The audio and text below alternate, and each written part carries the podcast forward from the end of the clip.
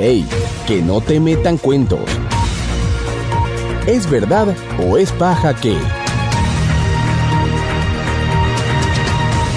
Aumentaron el sueldo mínimo y las pensiones en Venezuela a 450 bolívares en enero de 2023. Es paja. Durante la primera semana del año corrió el rumor en redes y en aplicaciones de mensajería sobre un supuesto aumento del sueldo mínimo a 450 bolívares a partir del 15 de enero de 2023.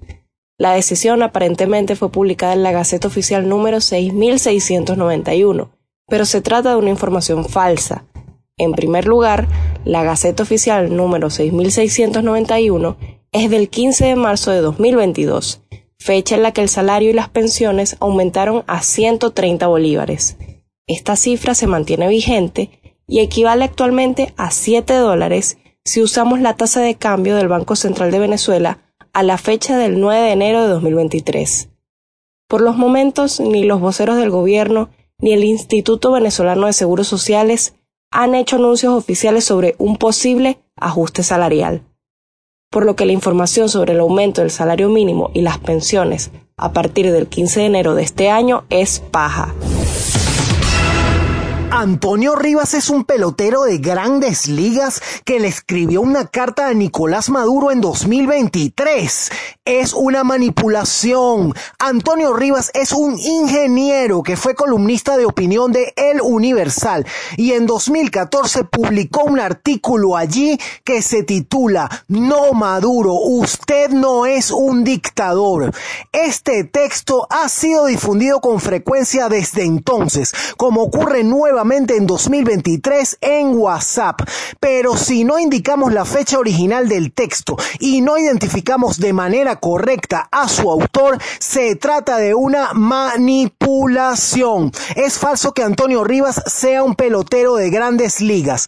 En toda la historia de las grandes ligas de béisbol, jamás ha jugado un pelotero que se llame Antonio Rivas. Leonardo DiCaprio dijo que Venezuela experimenta una de las deforestaciones más grandes del mundo. Es verdad. El 27 de diciembre de 2022 circuló en grupos de WhatsApp una foto del actor estadounidense Leonardo DiCaprio con una cita textual en español insertada en la imagen que decía Venezuela experimenta algunas de las deforestaciones más grandes del mundo y se estima que la pérdida de bosques vírgenes aumenta en alrededor de 170%. Ciertamente el artista se refirió de esa forma a Venezuela y el contexto mundial en su cuenta de Instagram en inglés. La última semana de diciembre la imagen fue compartida por varios usuarios. Algunos de ellos agradecían que el actor se ocupara de Venezuela, pero también generó dudas en otros que no dieron crédito a la información. En la búsqueda hecha por Espaja en Internet con las palabras Leonardo DiCaprio y Venezuela, se desplegó un listado de medios nacionales e internacionales que reseñaron la información. El primero de estos es El Tiempo Latino, el periódico en español más antiguo del área metropolitana de Washington, y que publicó el 26 de diciembre antes que los otros medios. La nota fue armada con el mensaje que el actor y ambientalista subió en su cuenta en Instagram el 24 de diciembre. La foto de DiCaprio y la cita textual superpuesta a la imagen fue elaborado por El Tiempo Latino, que publicó ese post el 27 de diciembre en su cuenta en Twitter.